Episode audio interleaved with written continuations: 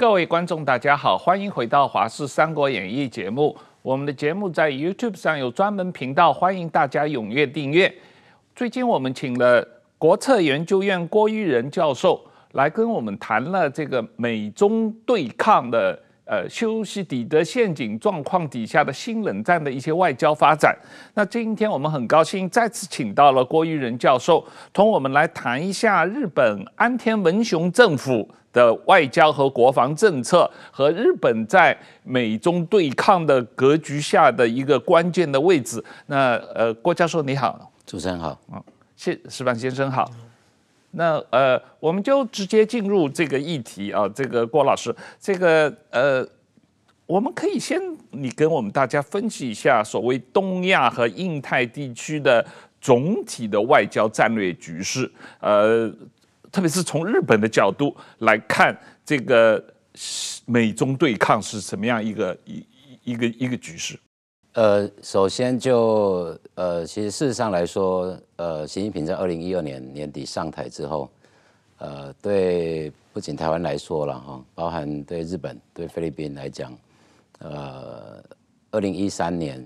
哦，习近平开始执政之后，呃，整个东亚局势或整个印太地区的安全格局是产生结构性的改变了。那首先当然就是先肇因于这个钓鱼台之争，二零一二年的钓鱼台之争嘛。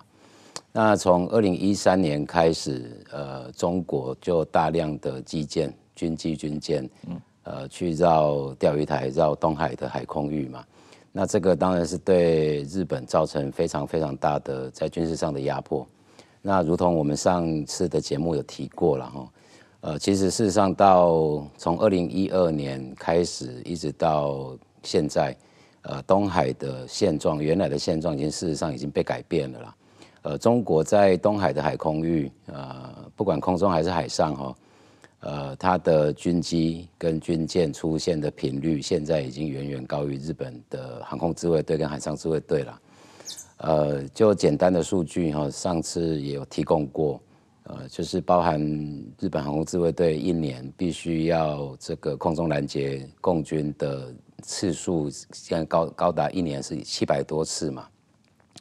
那这个共军的军舰还有它的海警舰，在钓鱼台周边，一年三百六十五天，竟然高达三百三十几天嘛。嗯，对，所以当然首当其冲的是日本嘛。那除此之外，中国几乎每两个月，哦，几乎每两个月就有一次的这个军舰绕着四日本四个主要的岛屿在做航行。那它的这个目标当然主要是两个海峡。一个是对马海峡，另外一个是中国海峡。对，那除了中国海军之外，当然这个一年大概有两次到三次的频率是跟俄罗斯的海军，就是俄罗斯的太平洋舰队一起绕这个日本的四个主要岛屿。对，那那主要的目标还是对马跟中国海峡。那第三个对日本最大的影响就是共军，因为试图穿越一岛链。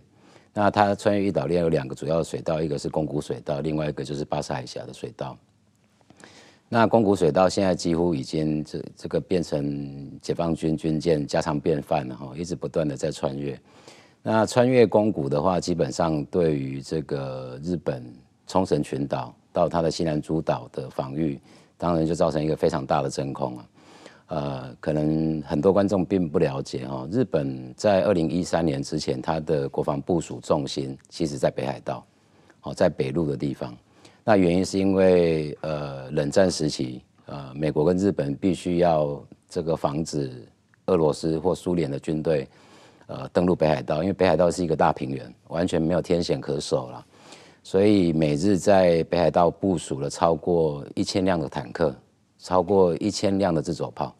所以作为一个海岛国家，非常罕见的，呃，日本是部署了非常大量的这个坦克跟自走炮在北海道。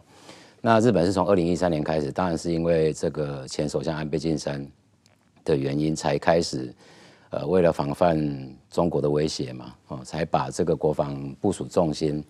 呃，透过二年二零一三年的防卫计划大纲，呃，开始去部署西南诸岛，对。那主要也是要因应刚刚提到的这个共建一直不断的穿越宫古海峡了，对。那对日本来讲，第四个呃，这个也是极大的威胁了哈，就是呃，习近平从二零一三年开始在南海吹沙填岛做人工岛，那二零一五年他跟奥巴马峰会，那奥巴马要他当面承诺不会把这个人工岛叫军事化嘛，那后来峰会结束。回去，习近平就马上马上开始对这些人工岛礁进行军事化，所以现在在南海形成一个三角之势，哦，就是永兴岛、黄岩岛还有美济礁，哦，它主要是要把中国的用意是要，因为它潜舰的基地在三亚榆林军港，它要把这个预警时间跟战略外推到南海上面，那这个对日本最大的影响，当然就是。如同我们所知道，日本超过九成的能源是透过这个 Sea-Land Communication 嘛，就是这个这个航道，从印度洋过马六甲、南海，通过台湾之后到日本嘛，所以这个对日本来讲，当然有非常大的牵制效果。那最后一个才是刚刚提到，就是台台湾海峡或台海周边的局势，其实从二零一八年开始呃生变的啦，哦，就是换句话说。中共在台湾周边的军事行动，呃，其实是从二零一八年开始啊，并不是呃非常多人喜欢说，民进党上台之后才把两岸关系搞紧张，让这个把台湾推向战争边缘，这并不是事实了哈。因为蔡英文总统是在二零一六年的五月二十号上台的嘛，嗯，那共军有计划性的呃在台湾周边的活动，其实是二零一八年才开始。跟川普的贸易战有关系吗？当然是跟美中的关系恶化有直接正相关了。就是我们有所谓大两岸跟小两岸嘛，大两岸这就是太平洋两岸。对，美中关系的恶化是这个两岸关系紧张，然后中国在台湾周边的军事行动日益频繁的一个主因呐。嗯，对。所以这个当然也对日本造成非常大的压迫，所以我们看得到这个从去年的十二月十六，日本的国安三文件嘛，啊，包含它的国家安全战略、国防战略跟它的防卫力准备计划，呃，都要大幅去强化它的西南诸岛的这个防御，啊，并不是单单只为了台湾有事来做准备啊，啊，对，那这个部分其实我上周正好到日本去开会。那见了非常多的日本官员跟日本智库的学者，那现在几乎好像针对台湾有事做兵推，几乎已经变成这个常态了啦。哦，包含从美国官方、美国的智库，那现在到日本的官方、日本国会、日本的智库也一直不断在推演台湾有事的情境嘛。那我拜访了三个单位，有做过。台湾有事的兵推，那其中一个让我印象是最深刻，那个兵推的 scenario，那个就是他的剧本，是在战争爆发之前，中国会先威胁日本，用外交手段，就是软硬两手，外交手段去这个压迫日本，不准介入这个台海局势。那如果日本不从的话，那是威胁要攻击每一个。呃，美国驻日的基地，还有日本自卫队的基地，就是全全面性的用飞弹来瘫痪日本的介入台海的军事能力。嗯，对，所以这一个兵推的这个想定，呃，它并不是凭空而来的啦。对啊，这个也是呃，刚刚主持人问到说，过去呃，从一二年习近平上台一直到现在。呃，习近平的所有的国防外交政策对日本造成的压迫嘛，那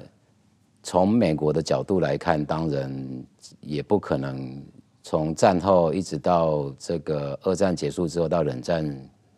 时期，在整个东亚的整个驻军的态势啊，也不可能这样眼睁睁的看着中国这样撒野嘛。所以事实上，从二零一五年开始，呃，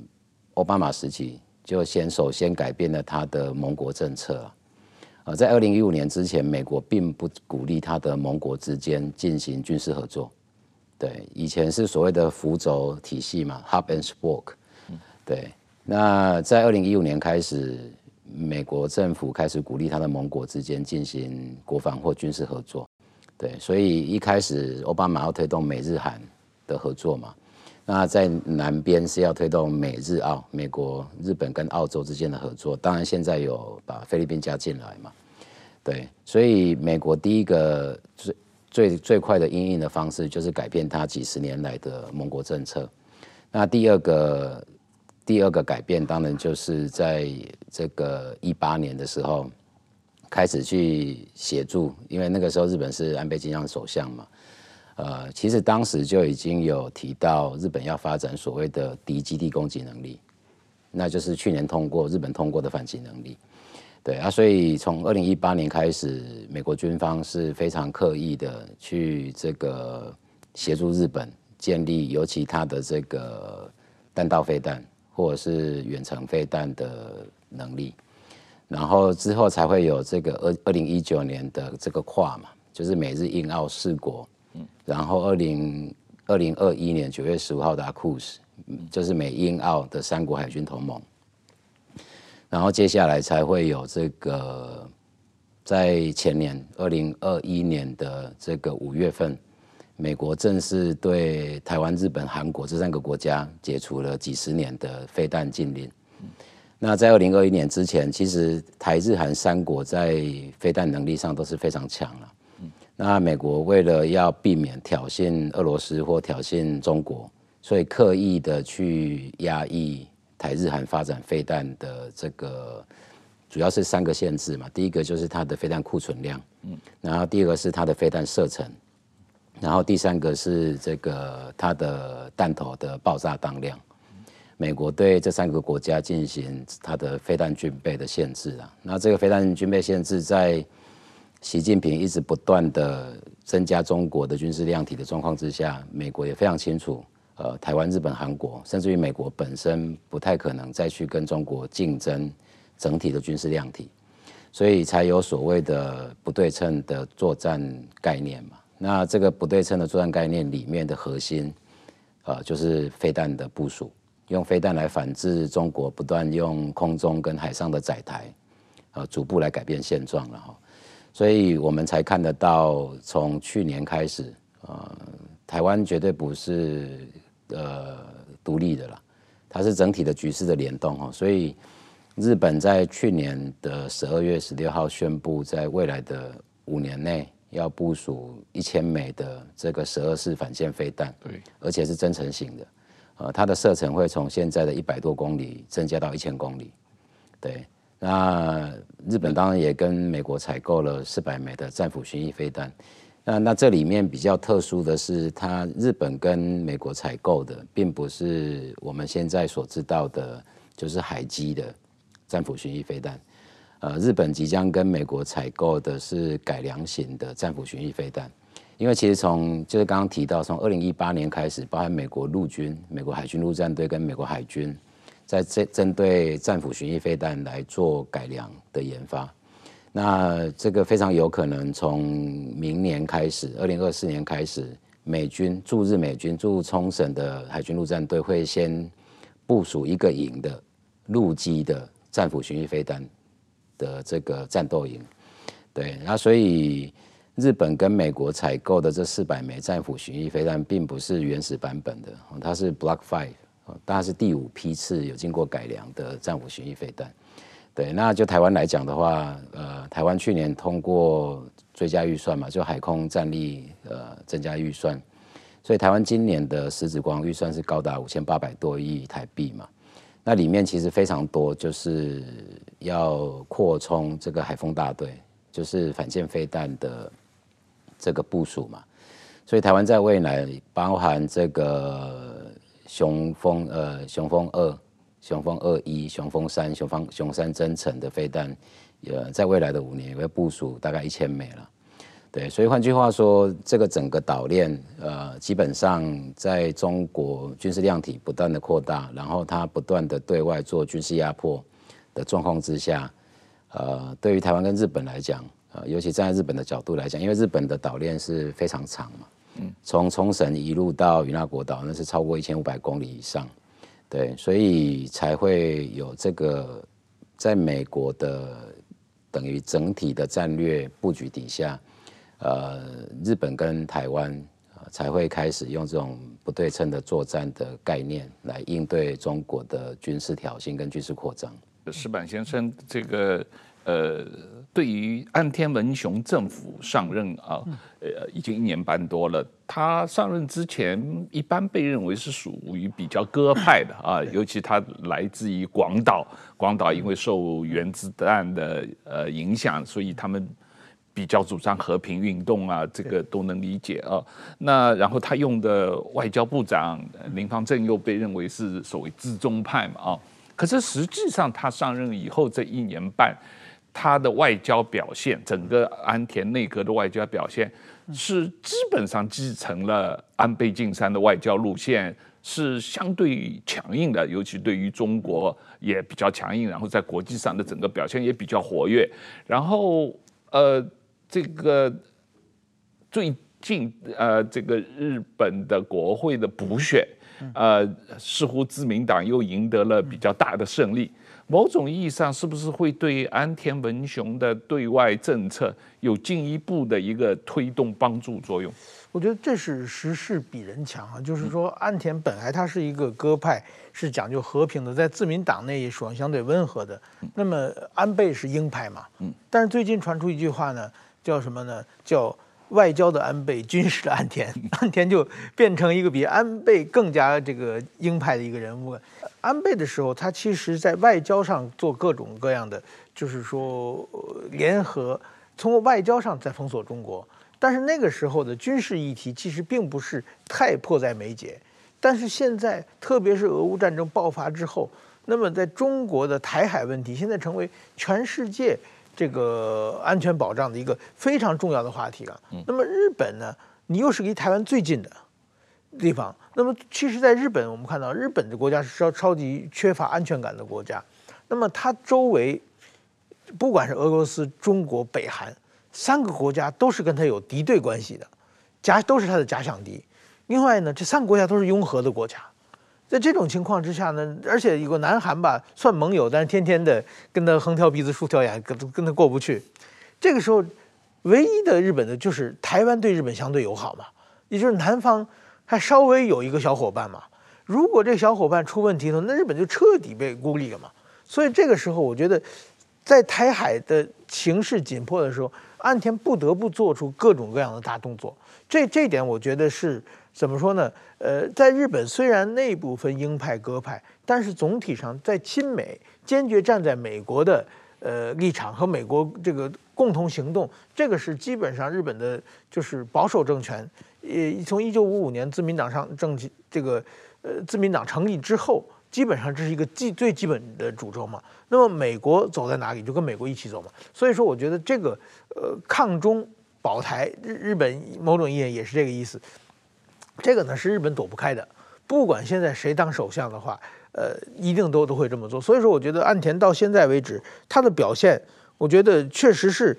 打破了大家对他的概念，就是继承的印象。而且呢，马上呢就是要召开这个广岛的七国峰会，日本做日本到现在为止看到这个岸田的作为议长，他一定会做出一些突破。另外一个，前不久岸田遇刺嘛。岸田遇刺之后，本来这个自民党的事先民调并不太好。这次呃统一地方选举有五个国会的补选，大家一一般媒体的事先民调是两胜三败，但是因为安田遇刺，最后变成四胜一败，而且那一败的是输给日本维新会，这是也是一个鹰派的政党嘛。所以说某种意义上，这次等于说呢，现在国际社会已经进入一个多事之秋，也就说明日本的民众对于这种。比较就是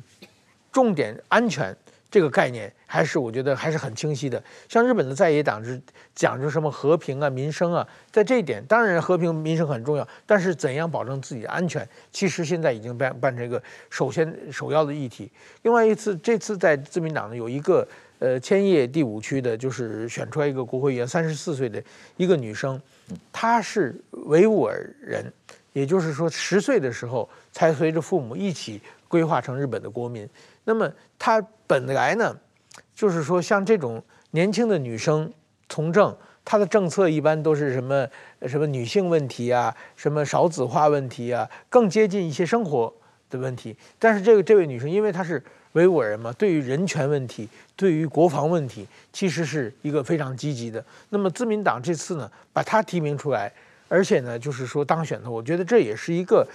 一个很重要的变化吧。因为日本的在野党本来人权是日本在野党的主要诉求，但是说日本在野党呢，又又跟中国比较好，在中国问题上又不敢做出一些比较对中国的严厉批评，所以说这次自民党选择一个前维吾尔人的这个候选人，我觉得这也是代表着现在日本社会总体的抗中的一种意识表决。这个郭老师，我们在谈日本跟北朝鲜和南韩的关系之前，我想把刚才我们提到的，你们两位都提到的，呃，中日关系再稍微多集中的说一下。这个中国对日本的安全挑战。到底在哪些方面，日本看来是非常严重的问题？呃，如同我刚刚跟主持人提到的，上周到日本去开会哈，那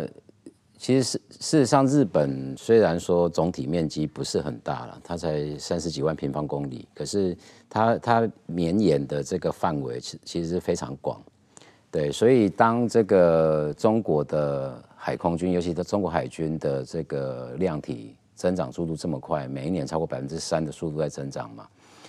那现在它可用舰艇超过五百艘，然后一天到晚在这个日本的岛链穿越以外，在日本的本岛，刚刚提到两个最关键的海峡，一个对马，一个中国海峡嘛。所以这个其实基本上对日对日本的安全感来讲，这是第一个呃非常直接的冲击了。那第二个当然就是我们刚刚也有提到哈，就是。现在中国有超过一千两百枚的中程弹道飞弹，地对地的弹道飞弹，那它是随时可以把这个日本的岛链呐做饱和性的攻击，就如同刚刚提到那个兵推，它的它的情境想定是基本上所有这个驻日美军的基地跟日本自卫队的所有基地会同时间遭受这个中国中程弹道飞弹的饱和式攻击。所以这个是这个第二个部分啊。那第三个对日本安全直接的冲击，就是刚刚提到的，它的这个海上生命线。哦，既然这个中国在三个人工岛礁上面有已经有非常完整的军事建设，那换句话说，它随时呃要去遏制这个航道，要控制这个航道啊，那是非常容易的一件事情哦。那我们都知道，日本有超过百分之九十的能源是来自于这个航道，所以这个当然也对日本的国家安全造成非常直接的的影响。嗯，那日本的相对这些中国的威胁采取的措施，我们有谈到加强日本跟美国的同盟嘛啊，然后跟这个美国、日本、印度、澳洲的四方安全对话，这个所谓印太战略的四方安全对话。到底对日本的安全有什么帮助？呃，首先提到的就是说，呃，从二零一五年开始，奥巴马改变美国的盟友政策，鼓励美国的盟国之间去进行军事合作。所以从其实从呃前首相安倍晋三开始，就非常积极的推动四个安全协议的合作。那第一个当然就是 GSOMIA，就是情报分享协议。那第二个是 AXA，就是呃军队之间的物品跟劳役。之间的互相提供协议，那第三个是防卫装备，就是武器之间的合作协议。那第四个是 RAA，就是相互准入协定，就是军队之间可以进入领土领土、领海、领空。那 日本在跨的这个架构下，非常快的，呃，全世界第一个国家跟日本都达成这四个协议，就是澳洲。对，那澳洲对日本来讲，它的重要性其实有两层。第一层当然就是日本有第二条海上生命线，这个是比较少人知道，就是从澳洲东部，然后过所罗门群岛，过这个马绍尔群岛，然后到日本本岛，呃，这一条主要是原物料的这个生命线，嗯，对，所以澳铁矿石、铁矿铁矿砂这一些东西，对，原物料的部分，所以日本跟澳洲透过跨的这个安全合作，基本上。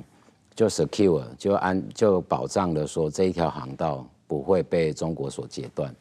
那我们都知道，去年呃中国跟所门群岛四月二十号签署这个安全协议嘛，那它就是一种中国的尝试要截断日本的第二条海上生命线了。对，所以跟澳洲之间，呃，安倍首相非常快的，呃，透过跨的这个机制，就跟澳洲达成四项非常重要的安全协议嘛。那第二个国家就是印度，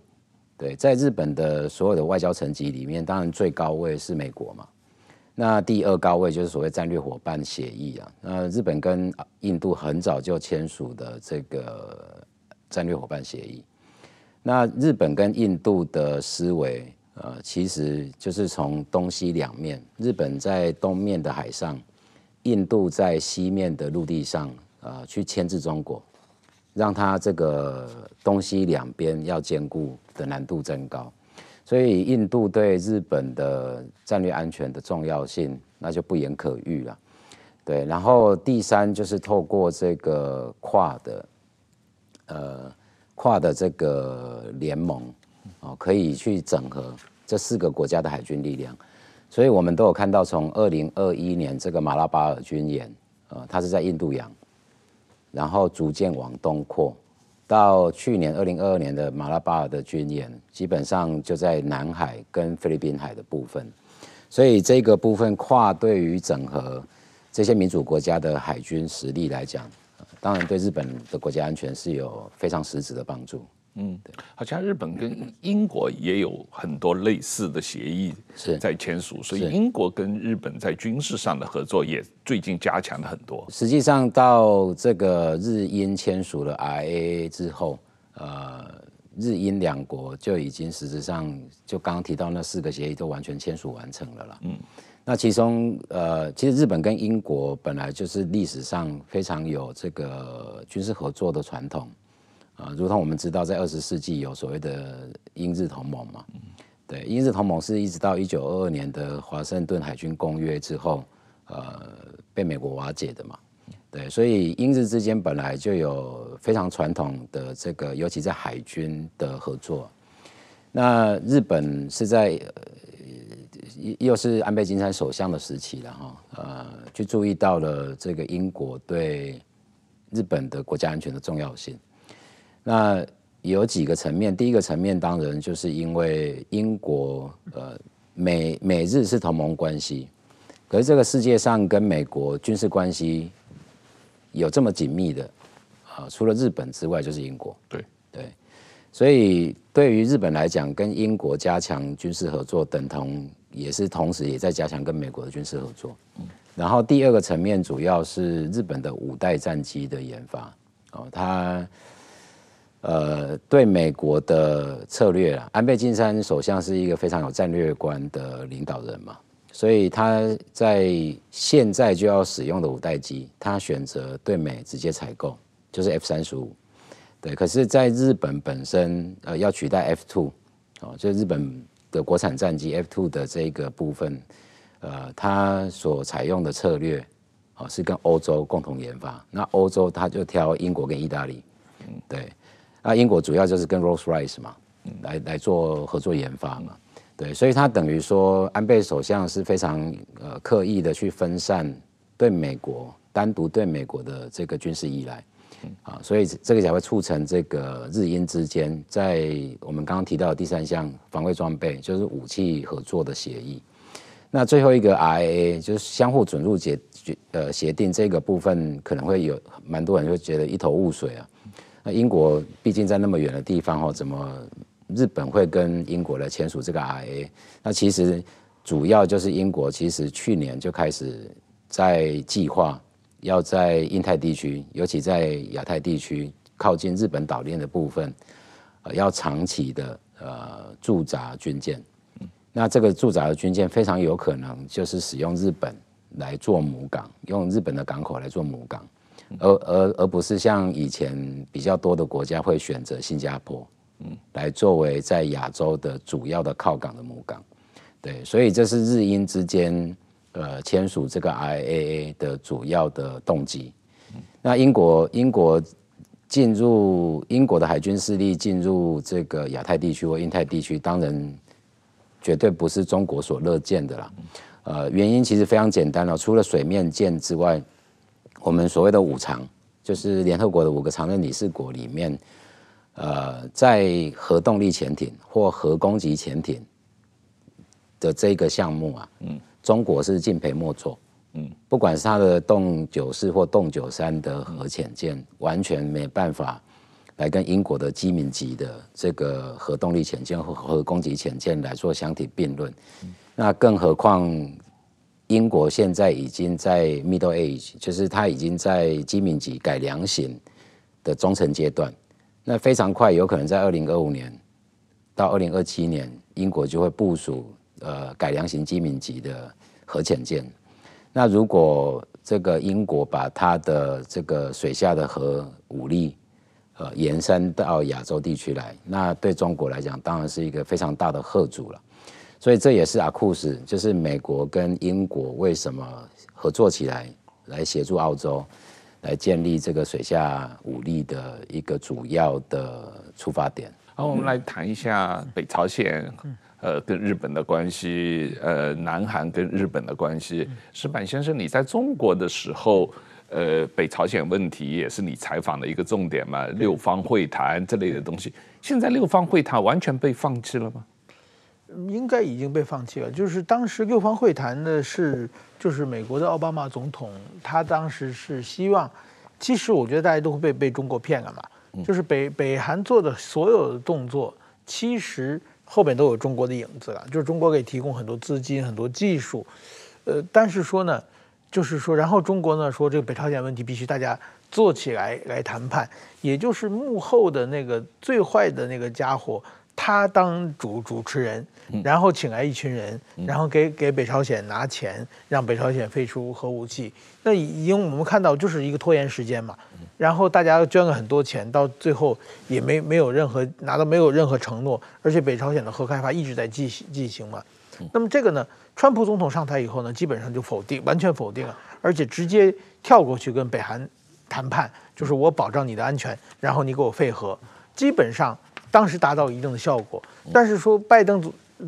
总统上来之后呢，北朝鲜觉得又有可乘之机了，而且美国。也并不是那么优先重视北北韩了。那么就是说，中国呢在后边又蠢蠢欲动。其实呢，北韩最近做出的一连串的动作，呃，某种意义上呢，我觉得也是，当然说也有他自己的想法，就是说现在俄乌战争啊，大家觉得中台湾海峡没人注意他嘛。他北韩是永远制造话题的话，才才能有一些资源来找他。所以他最近也不停地做出各种各样的动作。但是说。我觉得就是说，现在全世界已经渐渐分为两大阵营了。两大阵营的情况之下呢，刚才这个郭老师讲，就是说，在旧的秩序已经被打破了，新的秩序要形成之前，各方面的人都想在新的这国际秩序中扮演更重要的角色吧。最近，比如说日本的安田首相就非常积极嘛，英国啊、法国啊、德国都想在新的国际秩序中 掌握一定的主导权。那么这个时候，北韩其实也是一样的，但是新的国际秩序的划分就是说，以美国这个北北约、呃日本、澳大利亚、台湾作为一个自由民主阵营，那么北韩呢是作为就是北韩、俄罗斯、中国、呃伊朗等等作为一个独裁阵营，这个两大阵营的新的冷战已经越来越明显了。在这越来越明显之中呢，我觉得非常尴尬的其实是韩国了。韩国呢，一方面又想跟中国好，一方面又和想和北韩统一，一方面又跟日本有仇，但是它还是属于美国政这个阵营的嘛。所以说，最近我们看到韩国的是非常明显，从文文在寅到现在的尹锡悦，韩国完成了一个非常非常重要的一个难得的一个转型嘛。所以说，韩国转型过来以后，这国际社会秩序就已经很清晰了。那么我我觉得以后这些问题的话。就是当大家阵营列好之后，以后很多问题都是可以用最简单的方法来解决了。嗯，郭老师确实，我们注意到北韩在二零二二年进行了史上最多的飞弹试射啊，那您二零二三年也不平静嘛？就你看来，日本对于北韩问题现在有一个什么方法，怎么应对啊？然后刚才呃。石板先生谈到的这个南南韩跟日本的关系的一个改善，这是不是也是安田文雄外交的一个重大成就？首先，先讲这个北韩的问题啊，如同主持人提到，去年二零二二年他打了三十七次的飞弹，嗯，那飞弹总数超过八十六枚，嗯，那所耗费的金额这是美国兰德公司所计算出来的，超过一百一十亿台币。嗯，呃，在一个呃老百姓没饭吃的国家，可以花到一百一十一百一十亿台币去打这个飞弹，打了三十七次啊。呃，所以我们就是要去思考说，第一，它的资金来源；第二，它的技术来源。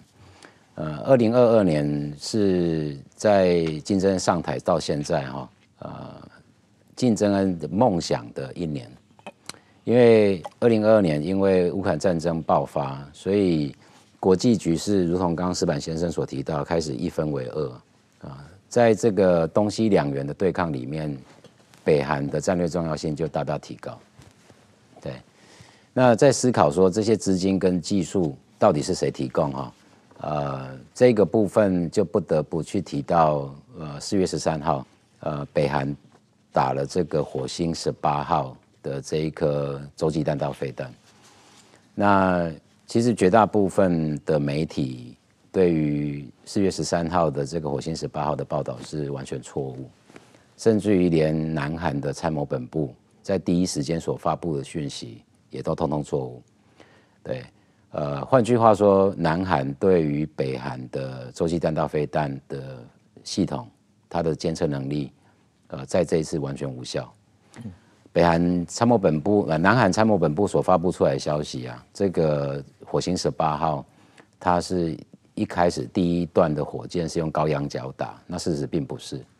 呃，日本的这个日本政府。呃，统合幕僚监部第一时间发布的，它是正常仰角，就是标准的弹道发射的。那日本能够侦测到相对比较正确，这个是不意外，因为它距离相对远，所以它预警时间比较长。那南韩是在第一阶段就完全侦测失效。那日本侦测到的第二段，呃，它是第一第一节火箭脱落之后，第二节火箭打出去的时候是高仰角。换句话，它是它是变轨，对，那这一点让日日本军方非常讶异，然后更讶异的是，日本的所有雷达系统，包含美国的，就是驻日美军的所有雷达系统都没有侦测到火星十八号第三段火箭之后，呃，它的轨迹跟它实际上的落点，对，所以换句话说，所有媒体的报道跟南韩参谋本部。呃，后来公布的这个弹弹弹着点是在半岛以东一千公里的海域，这个并不为真。对，事实上是包含美国跟日本都没有抓到第三节火箭之后，呃，飞弹跑到哪里去？嗯，对，弹弹着掉到哪里去？那除此之外，呃，刚刚石板老石板先生有提到说，资金的话，提供经济来源的。呃，当然确定是中国嘛，可是提供技术来源的，在火星十八号的这次的试射看得非常清楚。呃，第一个就是说，火星十八在它整个影像的呈现，确定它是用固态燃料。对，因为一般的液态燃料在火箭点燃刚开始升空的时候会冒非常大量的烟嘛，可是火箭上去之后，它不会拖着烟走，它就那个白色的烟会不见。呃，可是这次火星十八号升空之后是 all the way，整路都拖着白色的烟啊，因为固态燃料是高高浓度压缩的嘛，所以它在这个解压缩的过程会一直不断的产生产生这个烟雾，所以确定火星十八是用先进的固态燃料所所这个驱动的。然后第二个就是呃，从它的这个冒出的烟体。啊，所产生的颜色，啊，日本的判定，这这个这个都没有在报这个媒体上面有公开过，呃，从它烟体所冒的颜色来判断，那是二制的固态燃料。哦，俄罗斯的俄罗斯的技术，俄罗斯的燃料，没错。所以再去回推，今年二月八号，竞争有阅兵嘛？嗯，那在这个阅兵里面，这个北韩媒体 当然是介绍这个是新型的。呃，洲际弹道飞弹是用固态燃料，那个时候并美国跟日本、韩国并没有相信嘛。那再回推到今年的二月八号所呈现出来那个影片，日本的分析这个弹体结构，那个时候二月八号阅兵的那个弹体结构的分析，呃，它呈现出来的就是改良型的亚俄罗斯的这个 RS 二十四的中继弹道飞弹。那这个中继弹道飞弹它特殊的地方在于，因为它使用先进的固态燃料，所以它的机动性非常高。所以我们再反推回来，为什么南韩在第一时间并没有精准的去侦测到这一枚洲际弹道飞弹的的这个轨迹？那就答案就完全完全明了了啦。对，所以除了去年二零二二年是北韩的飞弹技术的大跃进。嗯，去年北韩几乎已经把它的短程弹道飞弹已经已经运用到极致了，呃，包含它是有明确的模拟攻击目标，哦，它不是随便打的。那第二个，这个它的 KN 二三跟 KN 二四两款的短程弹道飞弹，在美日韩的侦测里面，它都是非常低轨的在飞行，所以换句话说，拦截非常困难。对，那第三个是这个。它是有混搭短程弹道飞弹跟中程弹道飞弹，意思就是说它是用短程弹道飞弹来做诱饵，对你的反飞弹系统来做诱饵。可是实际上它可能是要打关岛，可是它会向日本的方向打短程弹道飞弹，让你的反导系统全部这个注意力往这个短程弹道飞弹。那第四个是呃，去年北韩也展现了非常高的精准度。它的试射成功率超过八成以上。那最后一个就是它有开始去年有试射这个大型的，应该正确讲法是超大型的啦，因为它的这个口径是六百厘米，它这个海马斯才两百七十四啊，北韩用的这个是六百六百毫米的这个口径的超大型的这个多管火箭炮，那它的射程就是是可以达到四五百公里。那么远了，然后它射的高度可以到一百公里高。那换句话说，整个南韩全境都在它的这个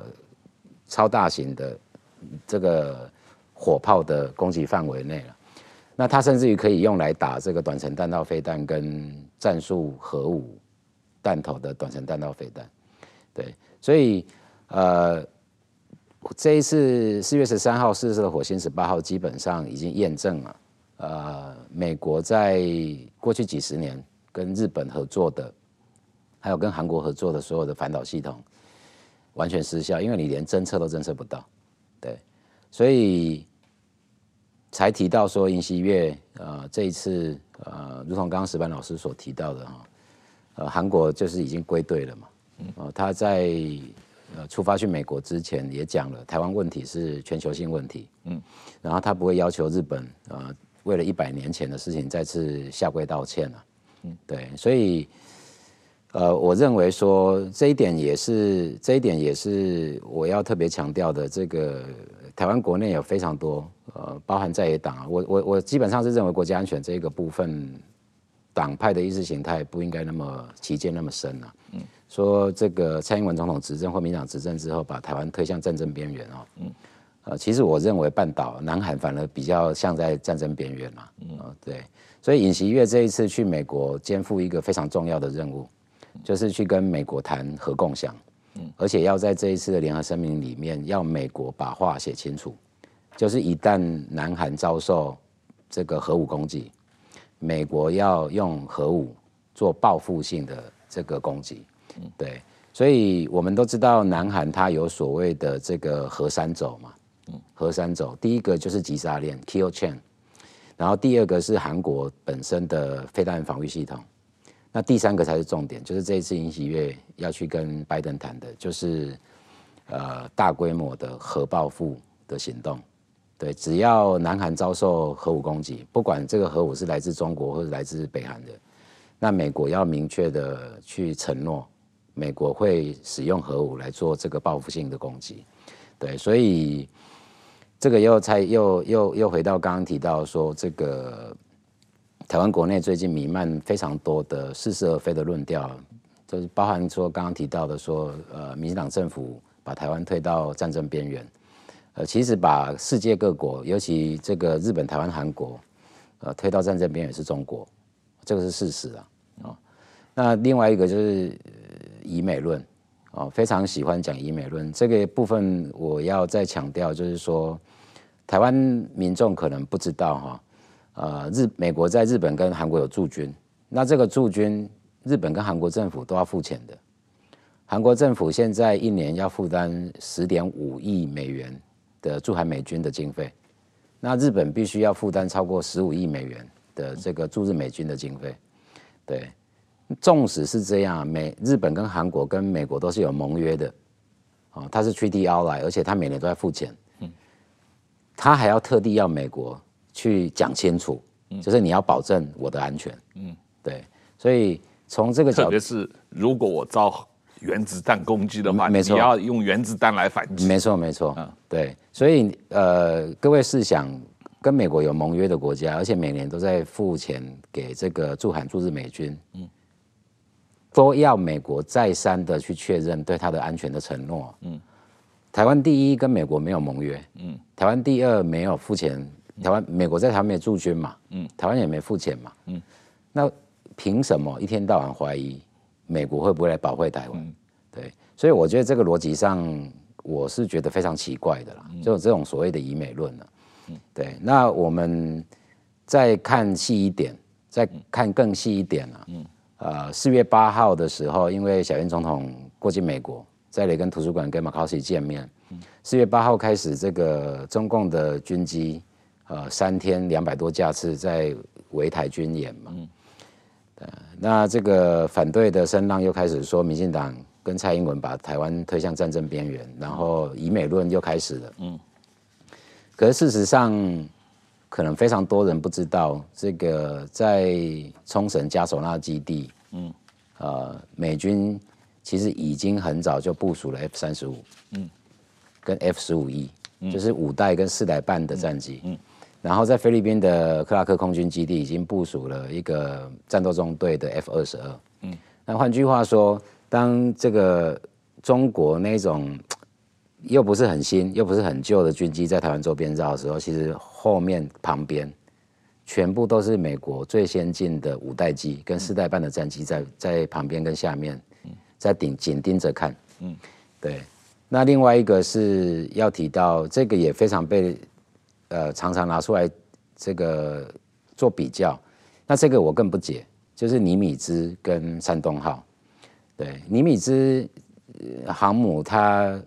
这个到现在为止啊，在它的这个甲板上起降了超过三十五万架次的战斗机。嗯，它是一个沙场老将啊，对。那战斗力不用讲，山东舰是第一次跨到太平洋，然后开始演练战机起降，它还是跳跳台式的。然后台湾国内竟然可以拿这两艘航母，完全不同阶层、完全不同战力啊，来做相提并论，甚至用对峙来形容尼米兹号跟山东舰了。这个这个已经不是无知能形容的了。嗯，对，这个真的是让人啼笑皆非了。这个郭老师，最后一个问题，稍微谈一下这个 G7 的会议嘛。啊，这个刚刚开过了 G7 的外长会议，然后马上五月份要开这个 G7 的首脑会议嘛。啊，这中间呃出现了一个小插曲，就是法国总统。去中国访问以后回来的路上讲了一堆这个呃法国的外交要独立，然后这个台湾的事情跟我们欧盟没关系，这这样的一种插曲，然后受到了欧盟国家很各个方面的反对啊。那好，好像这个 G7 的外长会议基本上把这个法国问题某种意义上缓解了，法国。最后，在正式的声明中，还是 G7 站在一起，就是呃，重申对于台海和平稳定的这个呃重视，呃，坚决要求这个和平解决两岸问题嘛，啊，这反对这个单方中国单方面武力改变台海现状了。那这个呃，当然这里面 这两天又发生了南韩总统跟中国的外交部开始吵架的这种状况哦。你怎么看这个 G7 的情况？这个呃，有关台湾问题的这个声明，然后你估计到五月份的 G7 的首脑会议会在台湾问题上有什么进一步的这个发展？呃，第一个五月十九到五月二十二的 G7 的峰会啊，呃，有两个主要的看点啊、第一个看点，这个是如同过去几年的 G7 的这个联合声明都会提到的，就是呃，法国也在里面嘛，嗯，对，所以都会提到台海和平稳定重要性，对局对区域跟世界局势的重要性啊，嗯，这个一定会提到。然后第二个主要的看点就是美日同盟，对。呃，没有意外，拜登这一次访问日本，呃，就会美日会呃出台第四版的第四版的美日防卫合作指针。那这个第四版的美日防卫合作指针，其实本来是在去年二零二二年的五月，呃，就要峰会之后要公布，结果去年没想到二零二二年二月二十四就乌克兰战争爆发，所以推迟了一年。呃，这个新版的上一版是在二零一五年的四月二十七号公布的了啊。那这一版跟上一版最大的差别在两点，呃，这个在 G7 的峰会之后就我们就会看到，第一个就会美日同盟会正式把台湾纳入防守范围里面。嗯、那其实这个并不是新闻啊，因为其实在岸信介时代的所谓的远东条款。就非常明确的讲，美日同盟的防防守范围是中华民国有效的管辖区域。嗯，对，它只是事过境迁了几十年，呃，在美日呃军事具体的操作纲领里面，再次去强调这个台湾的局势对美日同盟的重要性。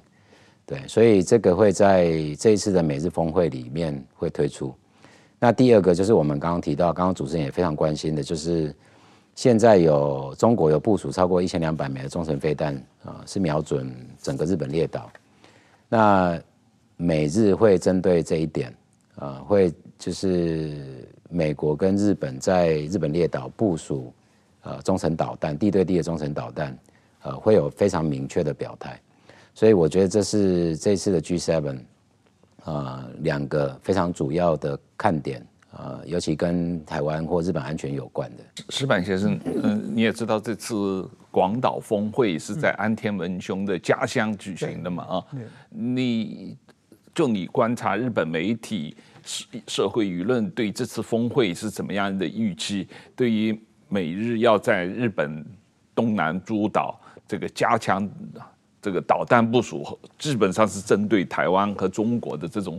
导弹部署，是怎么样一个舆论的反应？峰会刚刚开始的时候，刚刚决定在广岛的时候，大家觉得好像是要把它开成一个和平的峰会了，一个反核的峰会，因为广岛是它当地有很大的这个历史上的各种原因嘛。但是到最近我看到，就是包括岸田他去乌克兰访问等等，要把它变成一个积极和平主义的这个峰会了。日本，我觉得日本社会现在在总体的期待，就是说，在这次峰会之中，日本能够一扫战后七十年一直给美国当小弟、当配角的位置，而是能够在积极的，特别是其实就台湾台湾问题嘛，台湾问题其实是这那个七个工业国除了日本以外，跟台湾地缘政治都离得很远嘛。那日本能够发挥更积极的角色，我我日本在新的国际。就是秩序之中，日本能显示自己的存在感。我觉得日本现在的社会对这个期待是蛮蛮高的，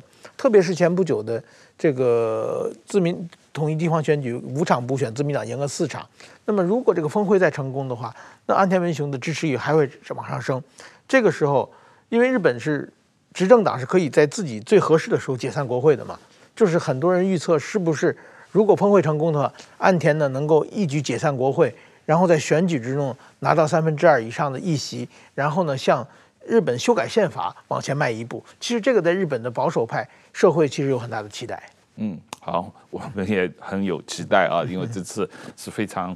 呃难得的在，因为这个 G7 是轮的嘛，七年轮一次嘛，来到日本来开这个峰会啊，那而且又碰上这个关于台海问题，南韩跟中国又发生了非常。直接的冲突啊，这个也是非常难得的一种状况，而且好像呃好几个国家，南韩、澳大利亚、印度也会被日本邀请去参加 G7 的一个讨论嘛啊，所以这也是一次啊非常大的这个会议。呃，我我觉得从台湾的角度应该是有很多事情是是值得期待，而且要密切观察的。对，对对。好，那呃，非常谢谢郭玉仁教授，呃，再次来上我们的节目，因为问题实在太多，我们好像好多问题还没有谈到 啊。那这个我们我们还要再花时间再继续谈。那这个石板先生非常感谢，呃，谢谢大家。